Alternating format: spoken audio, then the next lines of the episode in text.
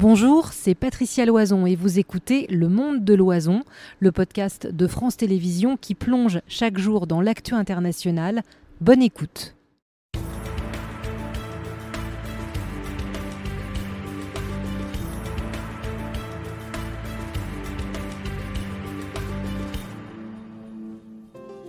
Bonsoir à tous, bienvenue dans le monde de l'oison. Deux heures d'infos ensemble, décryptage et interactivité. Nos experts et vous dès 18h. Ses parents ne croient pas à la. Plus de 200 personnes ont encore participé aux recherches dans le Bas-Rhin. Lina, 15 ans, a disparu samedi sur le chemin de la gare. La procureure doit tenir une conférence de presse d'un instant à l'autre. La procureure euh, de Saverne, image en direct du tribunal, nous l'écouterons ensemble dans un instant. Un anniversaire géopolitique qui a pesé lourd sur nos factures et un mystère, explosion sous-marine, fuite de gaz qui a saboté euh, le gazoduc Nord Stream? La Russie, l'Ukraine. Est-ce la première raison d'ailleurs de la guerre des prix qui fait rage aujourd'hui? Ce sera le premier thème. Regardez dont vous répond tout à l'heure. Et puis, euh, comment expliquer une autre pénurie, celle des médicaments? Le QR code est juste là pour envoyer vos questions. On compte évidemment sur vous. Mais d'abord donc toute une commune mobilisée pour tenter de retrouver la jeune Lina, 15 ans, disparue depuis samedi matin dans le Bas-Rhin. Hier, sa mère, bouleversée, a lancé un appel à l'aide. Nathalie Pérez. Trois jours maintenant que Lina, 15 ans, n'a plus donné signe de vie. Après une battue organisée hier par les équipes de gendarmerie, les recherches s'étendent aujourd'hui sur un plus large périmètre, situé dans un rayon de 10 km autour du domicile de l'adolescente. Ce matin, dès 10 heures, les premiers volontaires pour la battue citoyenne se présentaient aux gendarmes en charge de l'enquête. Chaque centimètre sera ratissé, à la recherche du moindre indice, dans ce secteur boisé, escarpé, avec de nombreux points d'eau. Proches, voisins ou venus de plus loin, en tout près de 400 volontaires ont répondu présents tout le monde est, perturbé par ce qui arrive. Et voilà, la motivation est là. Donc euh, on espère, euh, bien qu'il soit déjà un peu tard, mais on espère trouver quelque chose. C'est quand même assez louche euh, cette histoire. Donc pour vous, c'était important d'être là aujourd'hui Bah oui, au moins pour le soutien, pour, pour tout. J'ai une fille aussi de 15 ans, donc ça aurait pu aussi arriver à ma fille aussi, pareil. Ça, j'ai tenu là pour, pour participer. Samedi vers 11h du matin, Lina quitte son domicile dans le hameau de Champenay. Elle devait parcourir à pied 3 km jusqu'à la gare de Saint-Blaise-la-Roche pour prendre le train de 12h03. Selon les gendarmes, elle n'a jamais pris ce TER qui devait la conduire à Strasbourg où l'attendait son petit ami. C'est ce dernier qui donnera l'alerte. Très vite, les gendarmes jugent cette disparition inquiétante. Hier, la mère de Lina, qui participait aux recherches, exprimait son immense détresse. Comme toute maman, vous comprendrez bien que c'est euh, difficile, c'est. C'est une torture de plus avoir son enfant près de soi. C'est quelque chose que je souhaite à personne. C'est. une grande douleur. Les recherches vont se poursuivre toute la journée. L'émotion euh, de cette mère. Euh, bonsoir, euh, Naoufel El Kawafi. On imagine que c'est toujours ce sentiment qui domine à Saint-Blaise-la-Roche. Absolument, c'est un village complètement bouleversé, surtout après cette deuxième battue qui a été organisée ce matin jusqu'à la mi-journée, qui n'a rien donné. à Des volontaires nombreux qui étaient présents avec les enquêteurs à la recherche du moindre indice pour tenter d'en savoir un peu plus sur la disparition inquiétante de Linante. Ils ont ratissé de Lina, ils ont ratissé un, périmètre très large de son domicile jusqu'ici, son village où elle devait prendre le train samedi. On a parlé avec plusieurs habitants qui nous ont expliqué voilà à quel point ils étaient inquiets, à quel point ils étaient angoissés, très émus aussi. Lina, ça fait trois jours maintenant qu'elle a disparu. Plus le temps passe, plus les chances s'amenuisent de la retrouver à seine et sauve. Un habitant qui a participé ce matin à cette battue m'expliquait voilà, qu'il avait vu grandir. Il l'a décrit comme une fille euh, très souriante, très gentille, très discrète aussi. Lui ne croit pas à cette hypothèse de fugue. L'enquête est en cours justement pour déterminer un peu les circonstances de cette disparition. On attend ici, vous l'imaginez bien, avec impatience la prise de parole de la procureure de, Saverne dans les prochains minutes. Ce que je peux vous dire en tout cas, c'est qu'il y a un énorme élan de solidarité qui s'est créé. Preuve en est avec le nombre de participants euh, ce matin à cette euh, battue. Ils étaient était 400, c'est presque trois fois plus qu'il n'était hier lors de la première battue organisée ici. Merci beaucoup Naoufel et vous l'annonciez, on a, je pense qu'il s'installe effectivement la procureure de Saverne, Aline Clairaut et ses deux euh, enquêteurs de la gendarmerie nationale. On va l'écouter en direct sur France Info.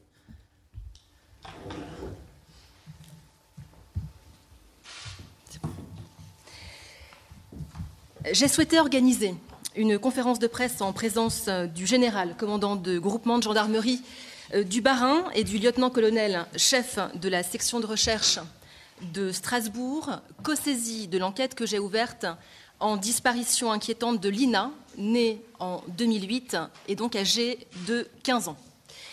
La disparition de Lina a été signalée au service de gendarmerie le samedi 23 septembre vers 14h15 par la mère de la jeune fille.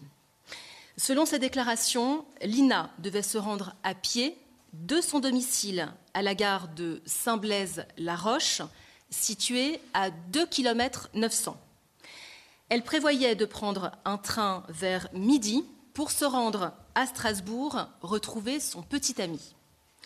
Ce dernier, ne la voyant pas sortir du train à 12h53 heure d'arrivée, a alerté la mère de Lina qui a signalé la situation en appelant le 17.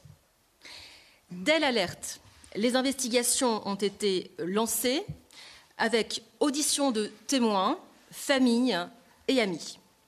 Un premier dispositif de recherche a été mis en place sur l'itinéraire emprunté par l'INA par la gendarmerie. Des vérifications ont également été effectuées, à la fois dans les rames télésurveillées du train que devait prendre l'INA et à la gare de Strasbourg via les caméras de vidéoprotection. La mineure disparue n'apparaît pas sur les vidéos exploitées.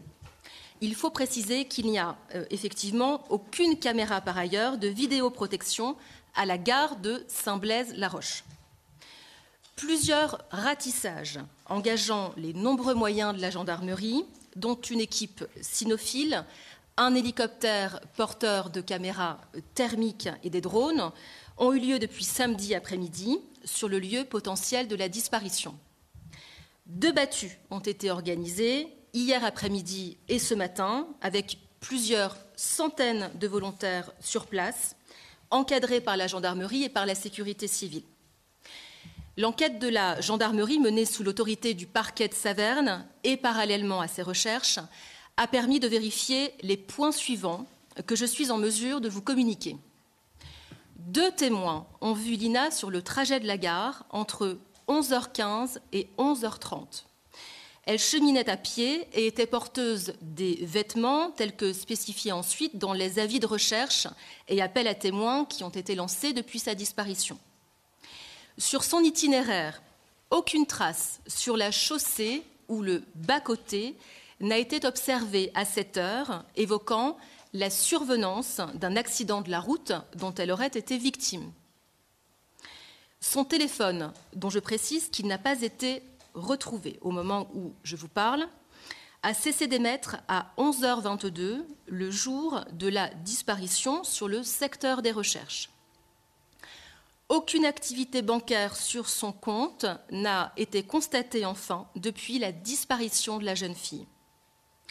Outre des auditions encore en cours dans l'environnement de l'INA, les investigations visent notamment actuellement à identifier la présence de caméras le long du trajet emprunté et sur les axes à proximité immédiate. S'agissant de la personnalité de la jeune fille, son entourage à qui un accompagnement psychologique a été proposé, n'a signalé aucune fugue récente ou ancienne permettant d'accréditer pour l'heure une disparition volontaire. À ce stade de l'enquête, donc, nous n'écartons toujours aucune piste et poursuivons activement les investigations qui s'imposent pour retrouver la jeune fille. Je vous remercie et je suis à votre disposition pour des questions si vous le souhaitez. Ce sera évidemment envisagé très rapidement, naturellement, avec l'ensemble des moyens susceptibles d'être mis à disposition par la gendarmerie.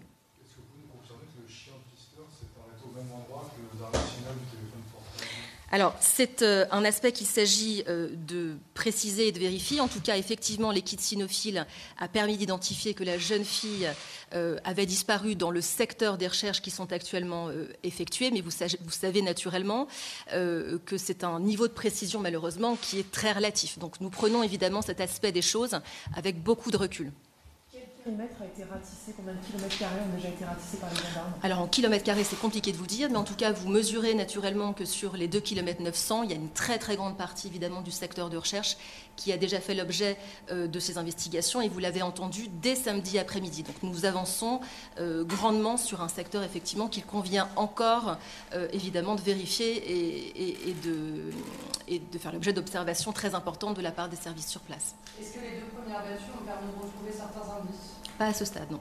Est-ce qu'il y aura d'autres alors, pour l'instant, nous envisageons euh, ce qui a été indiqué à l'instant, c'est-à-dire euh, des vérifications notamment dans les points d'eau qui ont été observés sur un secteur dont euh, vous avez peut-être mesuré qu'il était rural, bien sûr, montagneux particulièrement, effectivement avec une présence d'eau particulièrement importante.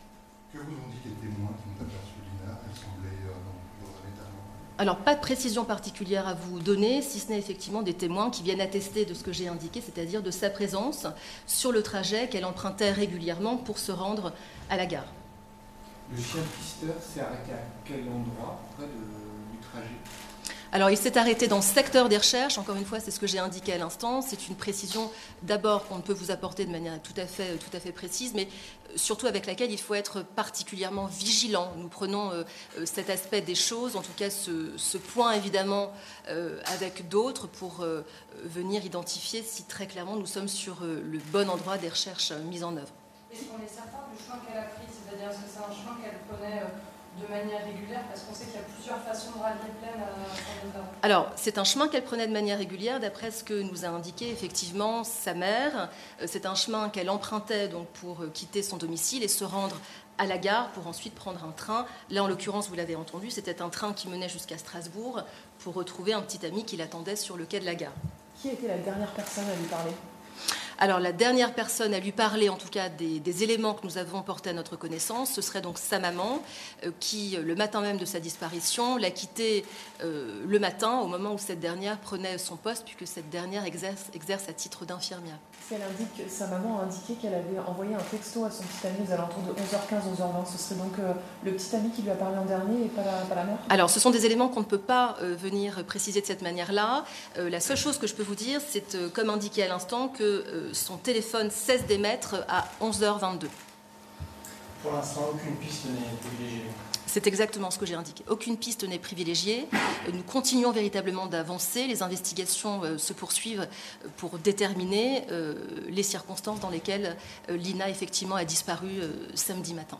Pour bien comprendre, dans le train, il y avait de la vidéoprotection qui ramenait la gare jusqu'à Strasbourg. Alors, dans certains trains, effectivement, vous avez euh, de la caméra qui est située devant chaque porte d'entrée ou de sortie. Et donc, ce sont euh, les services de la, de SUGE, hein, c'est-à-dire euh, la protection, les services de, sécurité pardon, de la SNCF, qui, sur réquisition, nous ont mis à disposition ces vidéos, de telle manière que nous puissions vérifier si cette jeune fille apparaissait sur les vidéos. Elle n'apparaît pas sur les vidéos de la rame considérée et elle n'apparaît pas non plus sur les vidéos euh, du quai de la gare de, Strasbourg et d'ailleurs de l'entièreté de la gare puisque ces vérifications ont bien sûr été faites à la demande du parquet de Saverne. À ce stade, est-ce qu'il y a eu des auditions de proches Bien sûr. Elles ont été effectuées euh, dès les premiers éléments d'inquiétude, naturellement, dès donc le, samedi après-midi, me permettant d'ailleurs d'ouvrir une enquête en, en disparition inquiétante d'une mineure. Encore peut-être une ou deux questions. Les deux personnes, qui, les deux témoins qui l'ont aperçue, est-ce qu'ils la connaissaient?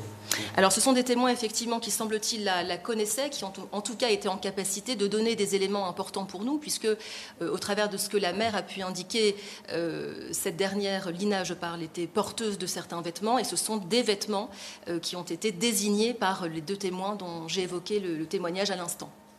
Il y a un autre fait divers à proximité assez mystérieux récemment, avec l'assassinat de cet enseignant est-ce qu'un lien éventuel euh, a été Non, pas, pas, pas, à ce stade, non.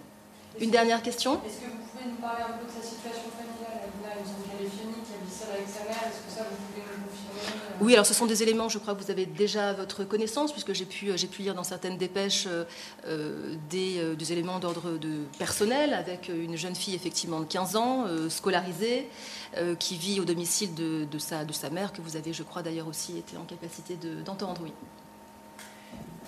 Une dernière question. Ce chemin, il est considéré comme quoi Dangereux, calme enfin, je veux dire, Est-ce qu'il y a eu d'autres d'autres cas de, personnes qui se seraient senties en insécurité sur ce chemin ou pas du tout? Pas à ma connaissance. Dernière question, les étangs qui vont être dragués, c'est quand On le sait déjà Demain, après-demain? Non, mais ce seront des éléments qui pourront vous être communiqués sans aucune difficulté. Je vous remercie. Voilà, c'était la conférence euh, de presse de la procureure de Saverne, Aline Clairaut, qui faisait euh, un premier point après la disparition euh, de Lina samedi. Une enquête ouverte pour disparition inquiétante. Elle nous rappelait, la procureure, les moyens euh, déployés euh, des équipes euh, ciné, les hélicoptères, les drones, on en reparlera avec nos spécialistes police-justice. Deux témoins aussi qui ont été entendus et qui ont vu la jeune fille entre 11h15 et 11h30. avec nous, nous accueillons Florence Rouas. Bonsoir maître. Bonsoir. Vous êtes avocate pénaliste à l'antenne des mineurs au barreau de Paris. Vous connaissez bien ce genre d'affaires. Et Sophie euh, Neumeyer, notre journaliste euh, spécialiste des questions de police-justice. J'ai dit rapidement ce qu'il fallait en retenir, mais on en repasse par vous, euh, Sophie, pour mettre en exergue les informations qui ont été fournies et qui étaient très attendues euh, de la part de la procureure de Saverne. Oui, effectivement. Alors, vous avez évoqué ces, deux témoins hein, euh, dont a parlé euh, la procureure, deux témoins qui ont bien vu Lina sur le trajet qu'elle empruntait habituellement pour se rendre à la gare à 11h15 et 11h30. Elle portait, enfin, ils ont indiqué qu'elle portait bien les vêtements que, que, sa mère avait indiqué également. Donc, voilà, ça accrédite le fait qu'ils ont bien vu Lina et donc sur ce trajet qui mène à la gare. ce qu'elle indiquait aussi, c'est qu'il n'y a aucune trace le long de cette route, pouvant laisser penser qu'il y a eu euh, un freinage subi, euh, un, accident, tout simplement. Donc pour le moment, la thèse de, l'accident est plutôt écartée. Le téléphone de Lina lui a cessé d'émettre à 11h22 sur le secteur des recherches, donc ce qui indique que hum, voilà, on est vraiment sur cette route entre son domicile et la gare. C'est à cet endroit-là que, Lina a disparu. Pas d'activité bancaire qui pourrait euh, laisser penser que euh, voilà, elle a pris la fuite, euh, qu'elle a fugué et qu'elle a tiré de l'argent pour pouvoir se nourrir. des auditions donc, qui sont toujours en cours, qui ont débuté dès samedi dans l'entourage de Lina pour essayer d'en savoir un peu plus sur sa personnalité, sur les endroits où elle aurait pu se rendre. Alors, on le rappelle, hein, elle devait aller voir son petit ami à Strasbourg. C'est lui qui a donné l'alerte en voyant qu'elle n'arrivait pas par le train qu'elle avait prévu euh, de prendre. Euh, voilà, et des, des a aucune image, hein, si j'ai bien compris, euh, dans le train qui atteste cette version, puisque ça a été observé à la gare et dans le, voilà, le petit ami, ne voyant pas Léna arriver, appelle tout de suite la mère. Et il y a eu des vérifications, effectivement, dans les caméras euh, du, train et également les caméras qui se trouvent à proximité de la gare de Strasbourg. La jeune fille n'apparaît pas. C'est donc le signe pour les enquêteurs qu'elle n'a jamais pris euh, ce train. Euh, ce que l'on peut dire également, c'est en tout cas les proches de Lina expliquent qu'elle n'a jamais fugué, qu'elle n'a jamais eu la volonté de fuguer. Et donc, pour la procureure, effectivement, la euh, piste d'un départ volontaire n'est pas privilégiée, mais elle l'a répété encore à ce stade. On l'a dit, hein, les battus n'ont pas permis euh, pour le moment de trouver d'indices, donc à ce stade, eh bien, toutes les pistes restent ouvertes. Alors, il y a les chiens qui se sont arrêtés mm. à un moment donné, c'est ce qu'elle nous expliquait aussi, qui permettent de dire qu'on est dans la bonne zone de Toujours sur ce secteur, hein, entre, elle n'a pas voulu donner avec précision euh, l'endroit euh, où le, chien euh, s'est arrêté, mais c'est toujours entre le domicile de Lina et la gare où elle devait prendre son train, ce qui atteste bien, hein, a priori, qu'elle a fait ce chemin. Elle s'est arrêtée à un moment donné. Est-ce que, d'ailleurs, le chien s'est arrêté à ce point ou euh, le téléphone ou, le téléphone cesse d'émettre également. Euh, voilà, ça, les, experts vont, regarder euh, tout ça, voir si, ça coïncide. Mais il semblerait qu'elle ait disparu, voilà, entre le domicile et la gare. Et pour le moment, on ne sait pas pourquoi, comment. Et les étangs, Sophie? Les Alors- étangs vont être euh, nos confrères sur place poser la question. C'est une zone euh, rurale où visiblement il y a aussi des points d'eau. Oui, effectivement, plusieurs points d'eau. On a vu. Naoufel d'ailleurs tout à l'heure qui était en duplex avec un point d'eau derrière lui. Et effectivement, même s'il y a eu déjà des vérifications autour de ces points d'eau, la procureure l'a effectivement précisé, il va y avoir des investigations à l'intérieur, des fouilles plus précises pour pouvoir, euh, j'imagine avec des plongeurs, euh, aller vérifier euh, que, que Lina ne s'y trouve pas. Euh, Florence Rouas, avocate pénaliste, vous preniez beaucoup de notes, euh, madame. J'imagine que euh, si le dossier vous échouait, évidemment, c'est une théorie, mais tout ce qui est dit là pour les, la, la défense, pour la, la- la famille, c'est extrêmement important. Chaque mot est une clé, une indication. Oui, alors c'est aussi le fondement, vous savez, de la conférence de presse qui est prévue par l'article 11 du Code de procédure pénale, qui prévoit justement que le procureur de la République peut prendre la parole justement pour éviter que de fausses informations s'éventent. Et c'est la raison pour laquelle c'est intéressant de noter tout ce qu'elle dit. Et, en, écoutant tout ce qu'a dit même le procureur, c'est que on en comprend que tous les cercles de, si vous voulez, euh, d'enquête sont en train d'être euh, euh, explorés. Euh, le cercle de l'accident, le cercle euh, de est-ce qu'elle a de la fugue, Le cercle de la famille le aussi. cercle de la famille. On comprend aussi entre les lignes de Madame le procureur que tout n'est pas dit, que beaucoup de choses sont en cours. Euh, pour l'instant, on est dans un cadre euh, entre guillemets d'enquête de flagrance avec un certain nombre d'investigations, mais ensuite au bout de huit jours de cette enquête-là, euh, le procureur de la République peut, parce que l'enquête se fait sous la direction du procureur de la République à ce stade, peut basculer en ce qu'on appelle une enquête préliminaire, c'est-à-dire une enquête qui permet des investigations encore plus poussées. Alors là, par exemple, vous avez des visites sûrement domiciliaires, des auditions qui vont se faire, etc. L'enquête préliminaire peut aller plus loin en termes de garde à vue, en termes de voilà. Pour l'instant, si vous voulez, euh, l'enquête explore toutes les possibilités euh, de prime abord, si je puis dire. Et puis, on va aller, euh, plus ça va aller, plus on va aller au, au fond des choses. Le procureur de la République a la possibilité également d'ouvrir une information pour les, euh, ce qu'on appelle cause de la disparition essayer de savoir pour quelles raisons cette jeune femme s'est volatilisée, parce qu'on a l'impression qu'elle s'est Oui, véritablement ouais. volatilisée, hein, puisque voilà, on perd sa trace, son, son téléphone euh, arrête de borner, comme on dit, aux alentours de 15h22. Ça correspond aussi au témoin. 11h22, oui, 11h22, juste après, visiblement, elle a envoyé un SMS à son petit ami. Et deux minutes après, plus Voilà. ou moins. Et puis alors deux témoins la voient aussi dans à peu près euh, dans cette, euh, Oui. ces horaires-là. Et puis on la voit. Puis elle disparaît, plus de traces, euh, rien du tout. C'est vrai que c'est un, intéressant. ça pose question. En tout cas. Maître, Oui, voilà, quand- ça pose question. Quand on l'enquête est ouverte pour disparition inquiétante, pardon, euh, mais c'est un indice de gravité de la situation. Bah on dit souvent que c'est pendant les premières euh, 48 heures qu'on a le plus de chances de retrouver euh, les enfants ou les jeunes adolescents. Alors là, euh, on est effectivement dans le cadre d'un mineur, parce qu'on a deux possibilités pour le, Code de procédure pénale prévoit, si vous voulez, l'enquête pour disparition inquiétante quand il s'agit d'un mineur ou quand il s'agit d'un majeur un petit peu euh, affaibli, euh, voilà. Donc quand on considère que le majeur n'est pas en pleine possession de ses moyens, donc on- c'est un cas prévu notamment pour les mineurs euh, le- le- l'enquête pour disparition inquiétante, qui est déclenchée immédiatement dès que l'alerte est donnée. Ce qui n'a rien à voir d'ailleurs avec l'alerte enlèvement, attention.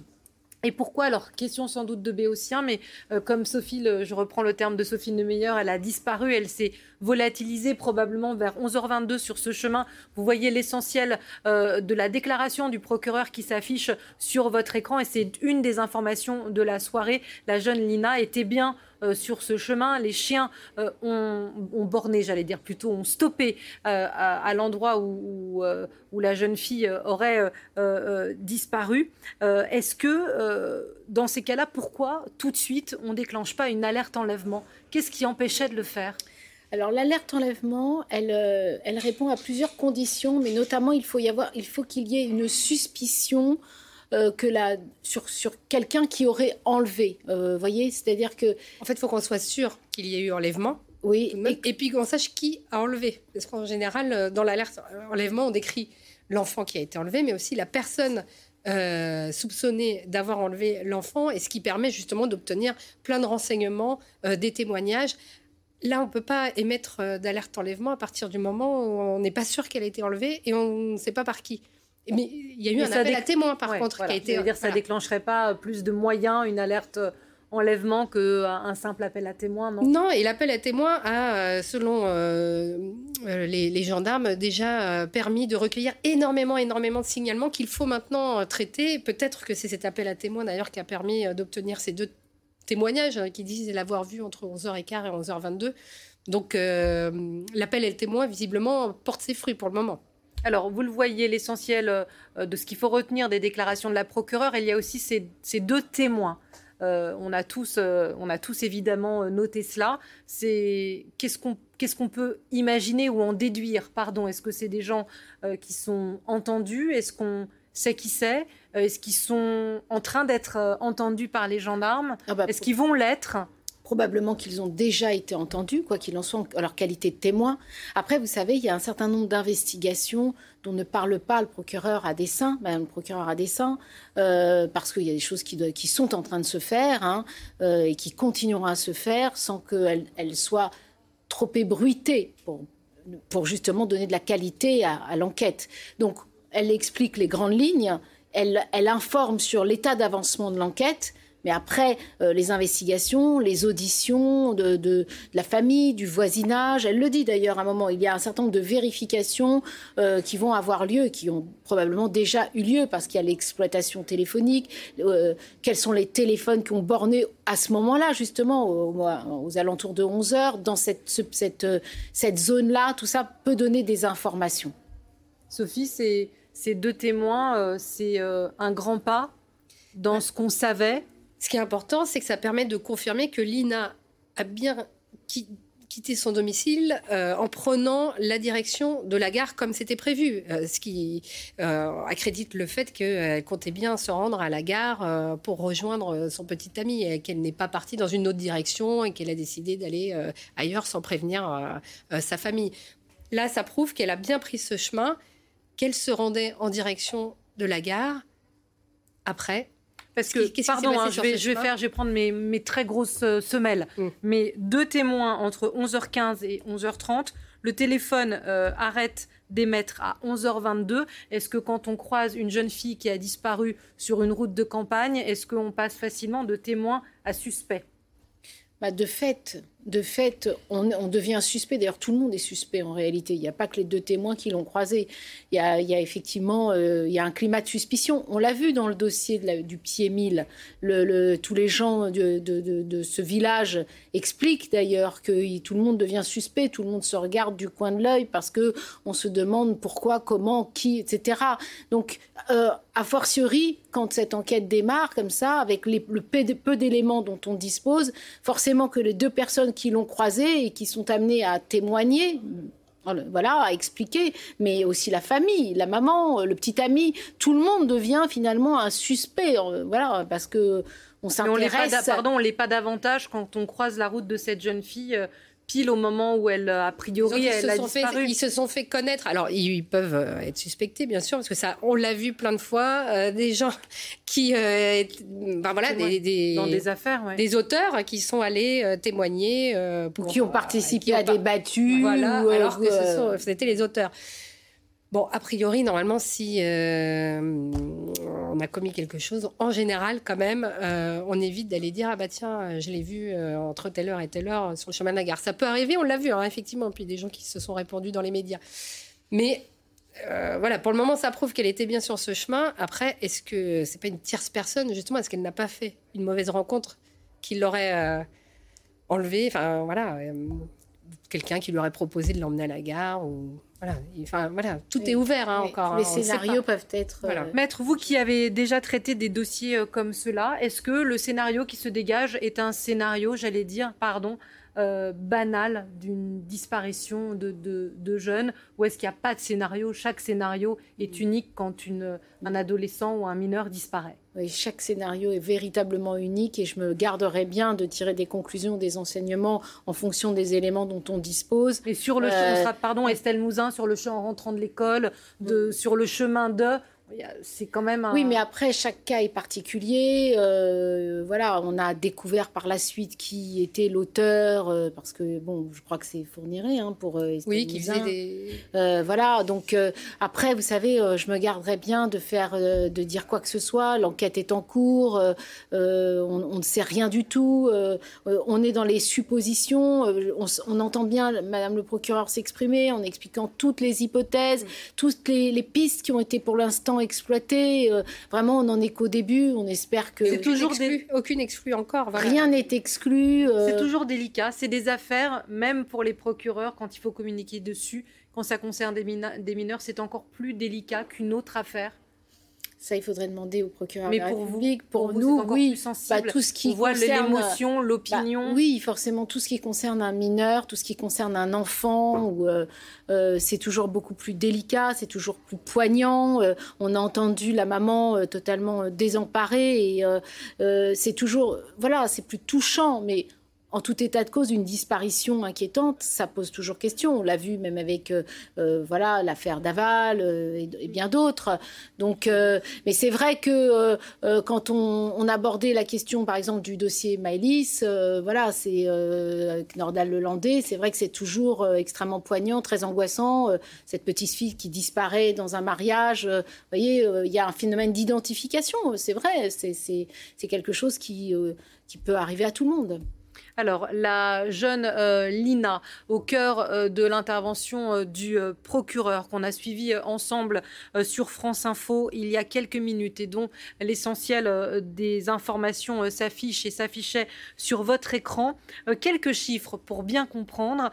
plus de 43 000 signalements de disparition de, mineurs l'année dernière et, seul, et 95 sont des fugues.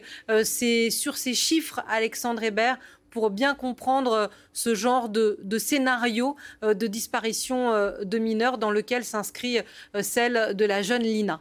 Vous avez raison, ce sont des chiffres assez impressionnants et vous l'avez dit, en 2022, ce sont 43 202 signalements de disparition de mineurs qui ont été recueillis par les services de police et de gendarmerie, soit une disparition toutes les 12 minutes, un chiffre qu'il faut tout de même légèrement relativiser car il y a parfois plusieurs signalements pour le même mineur. Vous l'avez dit également, la majorité de ces, ces disparitions, ce sont des fugues. Cela représente 95% des signalements et le profil des fugueurs, ce sont en majorité des garçons, 53%. Ils ont souvent plus de 15 ans et le motif principal, c'est un conflit avec les parents. En revanche, il y a eu également en 2022 1140 disparitions inquiétantes. Et là, ça concerne en majorité des filles. Bien souvent, il s'agit là encore de fugues, mais qui sont requalifiées en disparition inquiétante car le contact a été totalement perdu avec le mineur ou que la disparition dure depuis plusieurs mois. C'est une donnée qui est d'ailleurs souvent mise en lien avec, avec les chiffres de la prostitution des mineurs qui représentent tout de même un tiers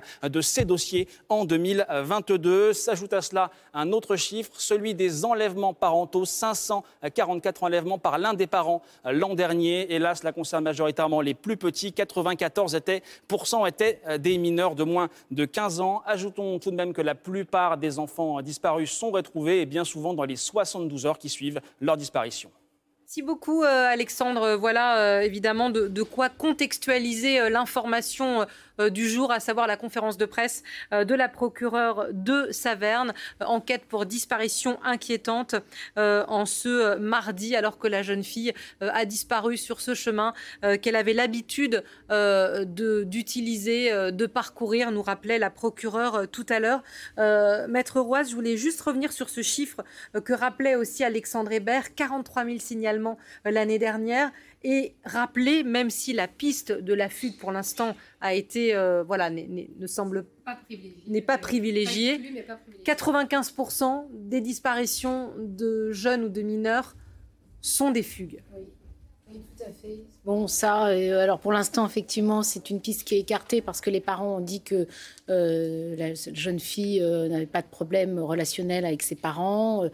Après, est-ce qu'il peut y avoir des conflits larvés? Tout est possible, vous savez. C'est pour ça qu'il faut être extrêmement prudent. On ne sait jamais dans ces histoires. C'est vrai que, voilà, votre journaliste expliquait euh, que euh, l'année dernière, 43 202 disparitions de mineurs. Euh, ça veut dire une disparition toutes les 12 minutes et une majorité majorité de fugues, vous l'avez dit.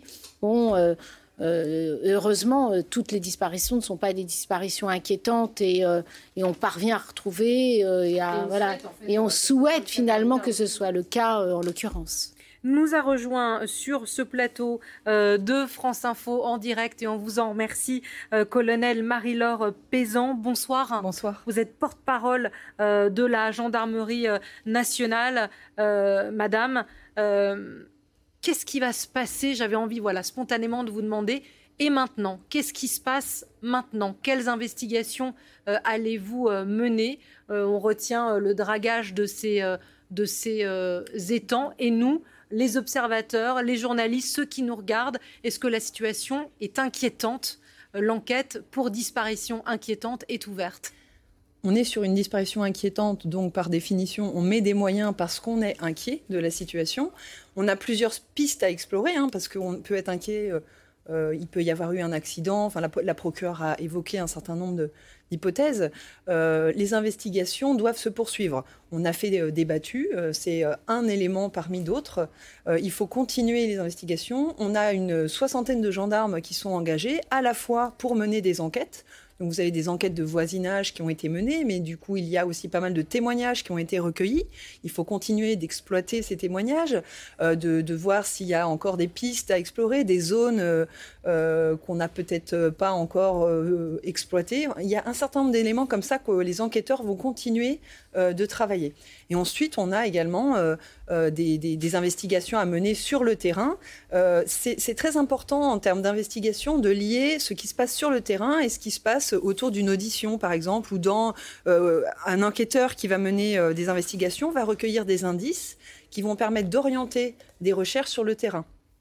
Et les recherches sur le terrain, les résultats de- de- des recherches vont permettre aussi de nourrir l'enquête. Et petit à petit, on va euh, avancer comme ça dans les investigations. Euh, donc, on a encore beaucoup de choses, euh, beaucoup de choses à exploiter. Et d'ailleurs, si, je peux me permettre, si on a des, cyclistes ou des promeneurs qui sont passés auprès de, l'étang en question dans la journée, dans la matinée de samedi, au moment de la disparition, et qui auraient vu Lina, qui n'hésitent pas non plus à se signaler à la gendarmerie, parce qu'on a peut-être encore des témoignages euh, qu'on n'a pas pu recueillir, et donc on serait très, euh, très intéressés qui nous, qui nous contactent. Vous lancez un appel là sur notre antenne? Oui, ça serait vraiment euh, intéressant et, et- et ça serait euh, une plus-value pour nous de, de pouvoir avoir ces personnes, s'il y a des personnes qui euh, sont passées près de l'étang et qui ont des éléments à nous donner.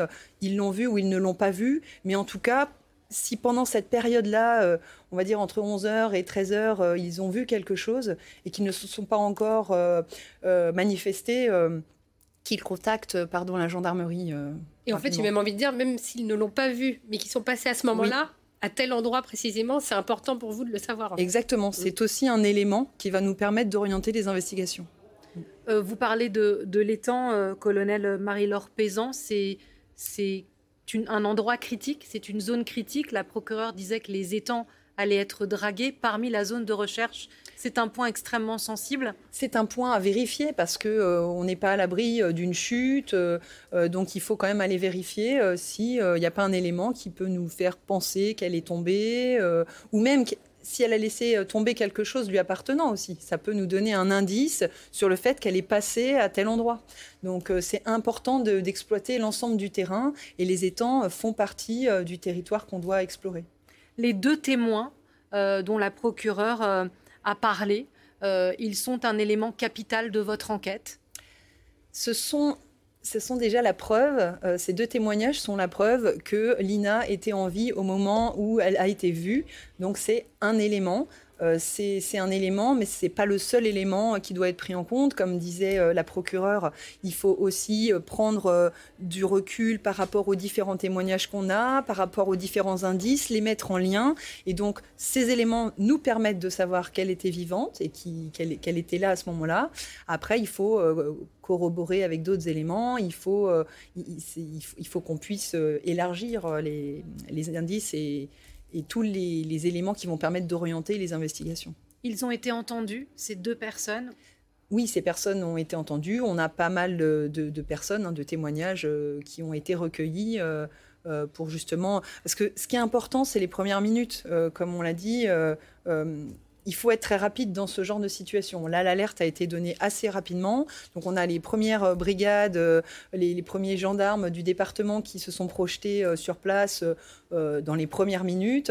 Et donc, tous les éléments qui ont pu être recueillis depuis leur arrivée sur les lieux. donc, on a une enquête de voisinage, les gens qui étaient sur place, on a la famille.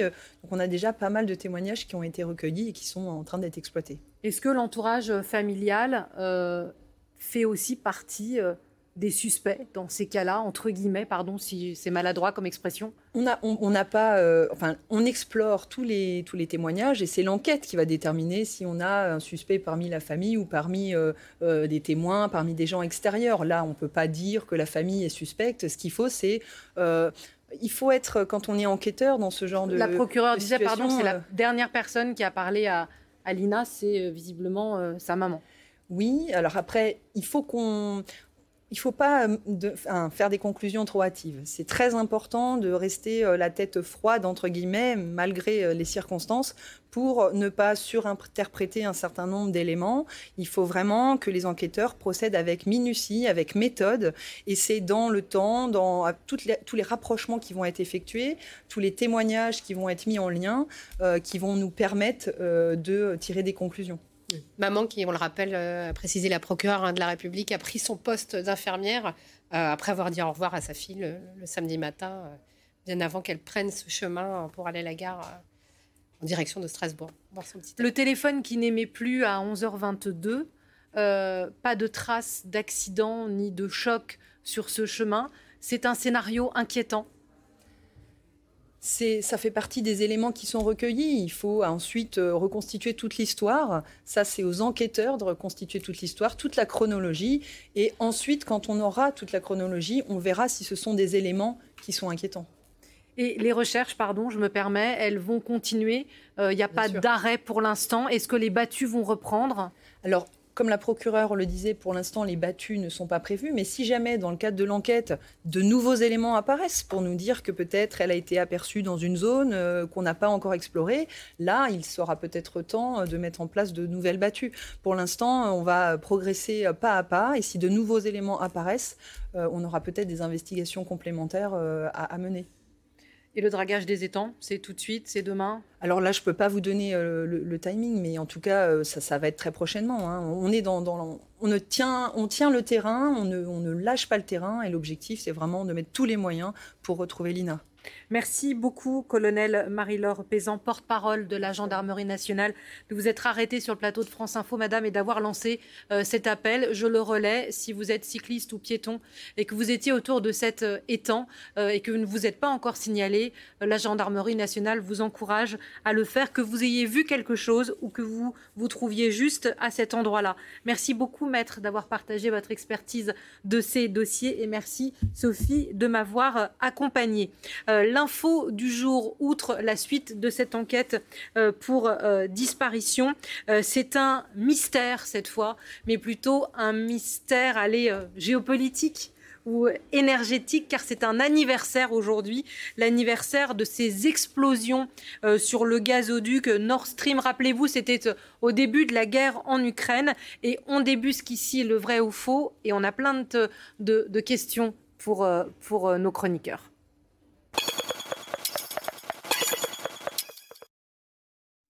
Bonsoir Nicolas Carvalho. Bonsoir. J'espère que j'ai pas divulgaché tout ce que vous alliez nous. Hein, vous on va apprendre plein de choses euh, avec vous, euh, notamment les hypothèses, les hypothèses sur les responsabilités, parce que jusqu'à aujourd'hui, on parlait d'une enquête il y a un instant, c'en est une autre internationale, hmm. et on n'aboutit à rien.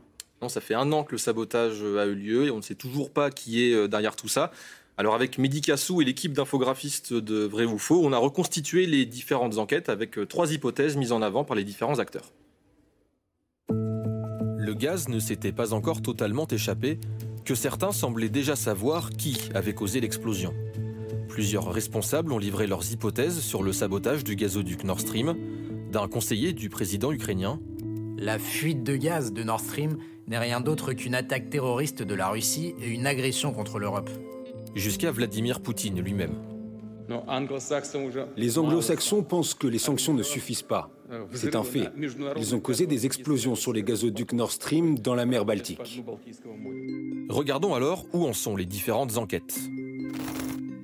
La première pointe les États-Unis de Joe Biden. C'est l'hypothèse privilégiée par les Russes. Selon eux, la CIA aurait déposé des explosifs sur le gazoduc trois mois avant l'explosion, sous couvert d'une opération de l'OTAN. Vladimir Poutine accuse le Royaume-Uni d'avoir coordonné l'opération sur demande des Américains. La deuxième enquête mène à la Russie elle-même. Plusieurs médias scandinaves ont révélé la présence de navires de guerre russes, dont un sous-marin, près du gazoduc, quelques heures avant l'explosion. C'est l'hypothèse russe, celle d'un autosabotage. L'intérêt, éviter des pénalités financières, selon cette journaliste, autrice d'une longue enquête sur le piège Nord Stream. La Russie euh, n'ayant pas fourni, ayant coupé le robinet du, gaz de Gazprom avant l'explosion, il y aurait eu un arbitrage qui aurait fait qu'elle était en dette de milliards de dollars envers ces pays. Or, l'explosion fournit un cas de force majeure. Donc l'Ukraine a un intérêt passionnel, les États-Unis ont un intérêt passionnel, la Pologne a un intérêt passionnel, mais ça va contre leur intérêt rationnel. Mais le seul à avoir un intérêt rationnel, c'est la Russie, ce qui ne fait pas de, de ce pays nécessairement le coupable. La dernière enquête est aussi la plus étoffée à l'heure actuelle. C'est l'hypothèse ukrainienne. Le Spiegel a enquêté plusieurs mois et trouvé la trace d'un groupe de six personnes, munis de faux passeports, ayant loué un bateau, l'Andromeda. Ce groupe aurait loué le yacht au nom d'une société polonaise, en réalité détenue par des Ukrainiens. Le bateau serait parti de Rostock, au nord de l'Allemagne, puis aurait mis les voiles au large d'une île danoise, tout près des fuites de gaz. À son bord, six plongeurs qui auraient posé les charges explosives. Après les faits, les enquêteurs ont trouvé des traces d'explosifs, capables de détonner sous l'eau.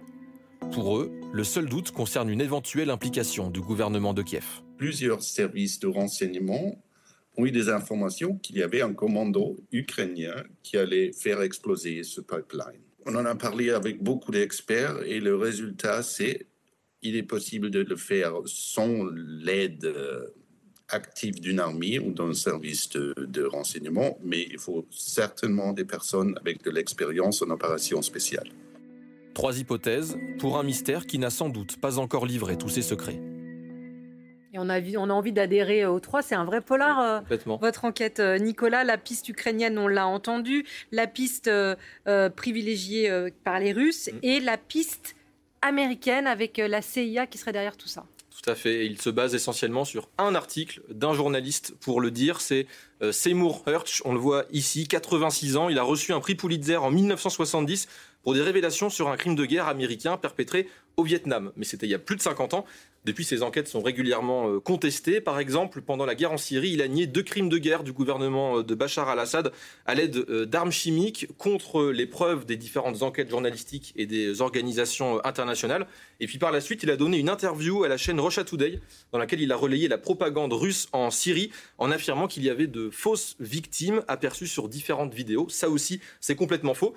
Et concernant Nord Stream, eh bien, il affirme que c'est un coup de l'armée américaine qui aurait fait modifier le parcours d'un exercice militaire en mer de l'OTAN, comme on le voit euh, à l'écran, pour s'approcher du pipeline et en profiter pour poser des explosifs. C'est l'hypothèse qui est reprise euh, par les Russes, qui eux ne croient pas du tout en l'hypothèse ukrainienne. Le problème, c'est qu'il base tout son récit sur une seule source anonyme et que d'après différents spécialistes, cet exercice militaire de l'OTAN n'a pas du tout été modifié. Bref, cette hypothèse ne tient pas du tout la route. Alors, dans les arguments pour une hypothèse américaine, il y a aussi, et vous allez nous le rappeler, une déclaration de Joe Biden qui semble menacer le pipeline oui, c'est une conférence de presse en date du 7 février 2022. C'était euh, deux semaines avant l'invasion de l'Ukraine par la Russie et ça a beaucoup circulé dans la sphère euh, pro-russe au moment de l'explosion. Joe Biden évoque le gazoduc Nord Stream 2. Écoutez. S'il y a une invasion de la Russie, c'est-à-dire des tanks ou des troupes qui traversent la frontière de l'Ukraine, il n'y aura plus de Nord Stream 2. Nous y mettrons fin. Voilà, nous y mettrons fin. Évidemment, les partisans de cette hypothèse américaine estiment que c'est un aveu anticipé du sabotage. Mais écoutez la déclaration qu'il a fait deux semaines plus tard, c'était la veille de l'invasion euh, de l'Ukraine, où il a explicité son propos. À cause des actions de la Russie, nous avons travaillé avec l'Allemagne pour s'assurer que Nord Stream 2 ne progresse pas. Voilà, là, il développe euh, davantage et on comprend qu'il parle d'une pression économique et diplomatique conjointe avec euh, l'Allemagne pour faire capoter le projet. C'est ce qui s'est passé avec Nord Stream 2. L'Allemagne a suspendu la certification du gazoduc le 22 euh, février, donc il n'a jamais été mis en service, mais rien à voir avec l'explosion. Donc, ça ne veut pas dire que les États-Unis n'ont rien à voir avec ce sabotage. Pour l'instant, on ne sait pas qui est derrière tout ça, mais on ne peut pas accuser la CIA et les Américains sur la base d'un article un peu bancal et de déclarations plus ou moins menaçantes de Joe Biden. Et une enquête en tout cas pas du tout bancale. Merci beaucoup euh, Nicolas pour cet éclairage vrai ou faux qui nous amène, vous l'aurez compris, euh, à notre deuxième choix d'infos aujourd'hui, euh, en ce jour anniversaire. On accueille Fabien Bouglet. Bonsoir monsieur. Bonjour, bonsoir Patricia. Et vous n'avez pas tari d'éloge pendant le, la démonstration de Nicolas Carvalho, expert en politique énergétique. Vous signez La guerre de l'énergie au cœur du nouveau conflit mondial aux éditions du Rocher. Et Sami Ramdani, bonsoir monsieur. Bonsoir. Chercheur sur ces questions à l'IRIS, c'est l'Institut de recherche internationale et stratégique. Est-ce que vous êtes d'accord avec euh, notre démonstration à l'instant? Même question à tous les deux. Est-ce qu'un an après, c'est toujours un mystère? C'est toujours un mystère et en même temps, il faut savoir à qui profite le crime. Hein, puisque euh, il faut bien comprendre que ce sabotage de Nord Stream 1 et de Nord Stream 2 constitue le fait de couper le cordon ombilical entre euh, l'Europe et la Russie. Il faut comprendre une chose essentielle. Euh, depuis 2016, les États-Unis sont totalement indépendants énergétiquement. Depuis des années, la Russie est totalement indépendante énergétiquement. Par contre, l'Europe, avec 55% de nécessité d'importation en énergie pour sa consommation énergétique, est complètement inféodée à ses fournisseurs. Certains pays en Europe comme l'Allemagne, c'est 65% d'importation, et d'autres pays comme la Belgique, euh, l'Italie ou l'Espagne, c'est 70%. De ce fait, le fait que Nord Stream soit saboté, c'est en tout, je donne beaucoup de chiffres, mais un quart de la consommation en gaz de l'Union européenne. Ça veut dire que, de ce fait, l'Europe est obligée de se tourner mécaniquement vers le gaz naturel liquéfié américain que justement les États-Unis ont développé depuis 2016 et ont mis en place une politique très agressive de développement. Donc rappelons ce que c'est que le gaz naturel liquéfié. Alors on a le temps, on a, on a, on a plein de temps et quand je vous écoute, à qui profite le crime aux États-Unis si je vous ah bah, Incontestablement, de toute façon, il faut rappeler une chose, depuis le sabotage de Nord Stream, on est passé de 120 milliards d'euros de factures de gaz à 400 milliards d'euros. La facture a explosé pour l'Union européenne et c'est d'ailleurs la raison de l'explosion de nos factures énergétiques. Ce qui profite à la Russie aussi? Et ce qui profite? Effectivement indirectement à la Russie parce que la Russie, alors qu'on lui accordait des sanctions économiques, de ce fait, bénéficie, en ayant moins vendu de gaz, bénéficie de l'explosion du prix du gaz. Tout à fait. Samir Hamdani. Alors, effectivement, ça reste un mystère. Pour revenir, si on peut, sur le narratif russe, ils ne reprennent pas telle quelle l'hypothèse Hertz, en fait, au début, ils, sont calés, ils ont laissé se développer un narratif qu'on peut qualifier de complotiste sur Internet dans les sphères occidentales, mmh. américaines et européennes. Puis ensuite, ils ont fait des déclarations euh, officielles via leur ministère, reprenant ces narratifs et prenant la vidéo de Biden qu'on a vue au début. Ensuite est venue une nouvelle hypothèse russe disant que c'était une unité militaire britannique qui avait appuyé logistiquement les Ukrainiens pour faire exploser cela. Et ensuite, ils se sont eux-mêmes contredits dans leur propre narratif affirmant que l'hypothèse Hertz était crédible. Donc on voit des contradictions même dans les accusations portées, portées par les Russes. Ensuite, sur à qui profite le crime, effectivement, euh, le, prix de l'énergie n'a pas attendu l'explosion du Nord Stream mhm. pour, euh, pour, pour, débuter. Effectivement, au lendemain de l'explosion, on a plus 17%. Euh, temporairement, mais ça a commencé bien en amont par des manipulations du marché causées par les Russes dès 2021 en préparation de la guerre. Et sur le GNL, sur ce que disait Fabien Bouglet, est-ce qu'effectivement question euh, business, quoi. Est-ce que c'est les Américains aujourd'hui, si on doit faire la ligne des pour et des contre, qui bénéficient de, de, ce euh, gazoduc euh, comme un cadavre là au fond de l'eau? Alors, les Américains bénéficient du fait que les Russes ont limité l'approvisionnement en gaz de l'Union européenne l'explosion du Nord Stream en soi, ça n'a pas eu une conséquence immédiate puisque le Nord Stream ne fonctionnait plus. Nord Stream 2 n'a jamais fonctionné. Nord Stream 1 était coupé depuis le 31 août 2022. Donc le fait qu'il explose en le 26 euh, septembre 2022 ne change rien au flux. Et en fait, ce sont les rétentions de, gaz par les Russes depuis fin 2021 qui ont laissé tout le marché libre aux Américains pour augmenter de plus de 140% leurs exportations en 2022. Et on ne peut pas imaginer, euh, pardon, je cite le, livre de ma consoeur euh, Marion von mm Rettengem sur le, piège Nord Stream et euh, l'espèce de toile d'araignée que Vladimir Poutine avait tracée comme ça pour rendre, elle dit, les Européens drogués au gaz russe. Est-ce que ça n'a pas servi non plus la Russie en, renforçant son emprise sur les Européens, cet accident, enfin ce grave accident sous-marin? Ce grave accident sous-marin, non, je ne dirais pas que ça renforce l'emprise, puisqu'au final, ce qui reste aux Russes pour faire transiter leur gaz, c'est la Pologne et l'Ukraine, les territoires par lesquels ils ne veulent plus faire transiter leur gaz. Et hormis ça, il leur reste Turkish Stream qui a une capacité euh, limitée qui passe par la mer Noire et les, Balkans. Il faut bien se souvenir quand même des 20 ans précédents, ce sabotage. C'est euh, le pacte Poutine-Schreuder il faut comprendre que l'Allemagne est, au cœur de cette opération. C'est-à-dire que Vladimir Poutine lance ce piège Nord Stream, comme l'appelle votre consoeur, parce qu'il entend par le déploiement du gaz vers l'Allemagne assurer une forme de vassalisation énergétique de l'Union européenne. D'un côté, l'Allemagne déploie les énergies intermittentes qui nécessitent au moment où il n'y a pas de vent et de soleil, d'avoir un support au gaz ou au charbon. Et le gaz est plus approprié parce que moins émetteur de gaz à effet de serre. En plus, ça permet à l'Allemagne de bénéficier du gaz russe directement euh, parce que justement, il y a des conflits avec l'Ukraine euh, dans cette même période de 20 ans. Euh, depuis la révolution orange de 2004, il y a des conflits entre la Russie et l'Ukraine sur l'approvisionnement en gaz. Donc ce, ce gazoduc Nord Stream est un plan tout à fait important et stratégique de la politique de vassalisation de l'Union européenne par Vladimir Poutine. On aurait un peu de mal à comprendre pourquoi il, sacrifierait de, cette arme absolue, euh, puisque, euh, c'est ce que moi j'explique dans mon livre, cette vassalisation euh, russe devient une vassalisation américaine. Et on a des textes très importants et des prises de parole américains, si vous le voulez bien, euh, une prise de parole fondamentale de Rick Perry, qui est secrétaire d'État à l'énergie, qui en 2019 signe un contrat d'approvisionnement en gaz naturel liquéfié, et il dit la phrase suivante, il dit 75 ans après avoir libéré l'Europe de l'Allemagne nazie, les États-Unis viennent libérer l'Europe non pas avec de jeunes soldats américains, mais avec du gaz naturel, liquéfié. Ce n'est pas un débarquement avec des Yankees, c'est un débarquement avec des méthaniers. Donc, vous voyez, euh, je, ne vois pas pourquoi la Russie aurait intérêt à, oui, ce serait tirer une balle de pied dans cette guerre énergétique euh, mondiale. Voilà. Alors, euh, Sami Ramdani. Fabien Bouglet dit dans son livre, euh, et d'ailleurs je vais vous citer euh, le quatrième de couverture, la Troisième Guerre mondiale a commencé, euh, c'est une guerre de l'énergie, elle a éclaté le 26 septembre 2022.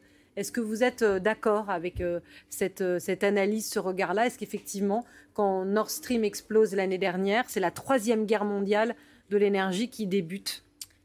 Je suis universitaire, je suis pas. Vous faites pas des punchlines, c'est ça que vous allez me dire. On va parler de troisième guerre de, de, l'énergie. En tout cas, oui, qui est une, une, une, un tournant du système énergétique mondial causé par la guerre en Ukraine. Ça, c'est une réalité on a vraiment des flux qui vont, qui vont se modifier euh, grandement. Et la Russie, pour rester dans cette, euh, on va dire, bataille internationale, effectivement, euh, pour les ah, marchés Vous n'êtes pas loin de guerre mondiale, quand même. Se, lance et développe notamment le, GNL pour pouvoir aussi vendre à l'international. Sans compter, en plus, qu'il s'allie avec le Moyen-Orient, qui ne peut plus vendre son pétrole aux Américains.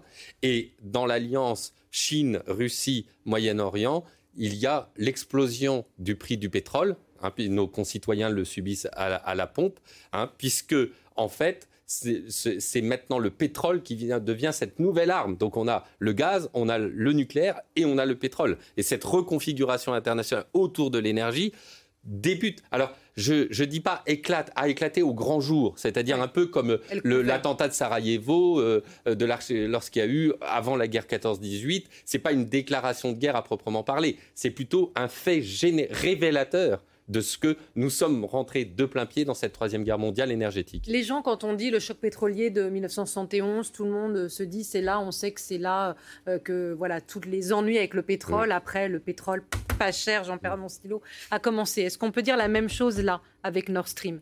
Est-ce que... Euh, Je pense que la, vraiment la, date à prendre en compte, c'est plutôt euh, l'explosion du gaz de schiste euh, aux États-Unis. C'est là, c'est là qu'est le tournant, puisque les États-Unis donc ont traditionnellement une stratégie de containment de l'URSS puis de la Russie sur le continent.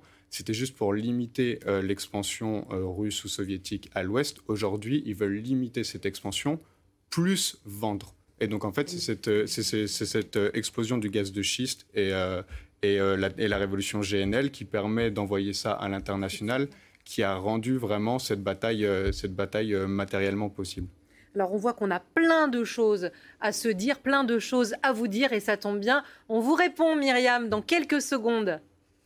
Bonsoir Patricia, bonsoir euh, à tous. Votre rendez-vous, c'est dans quelques minutes. On vous répond, vous posez toutes vos questions sur les deux thèmes du jour. Vous avez entendu les spécialistes, énergie, quelle la guerre des prix. Vous êtes concernés, posez toutes vos questions. On vous répond à partir de 18h30. Deuxième question très concernante, la pénurie euh, de médicaments. Vous êtes peut-être concernés, vous avez des questions.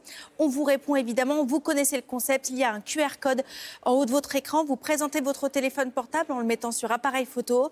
Euh, vous ciblez ce QR code, un lien apparaît, vous appuyez et vous pouvez poser toutes vos questions. Elles m'arrivent en direct sur cette tablette. Évidemment, je les pose pour vous à nos euh, journalistes, à nos experts qui vous répondent en direct.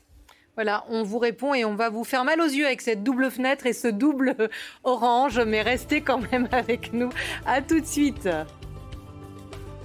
Voilà, vous venez d'écouter Le Monde de l'Oison, un podcast de France Télévisions. N'hésitez pas à vous y abonner pour suivre la marche du monde.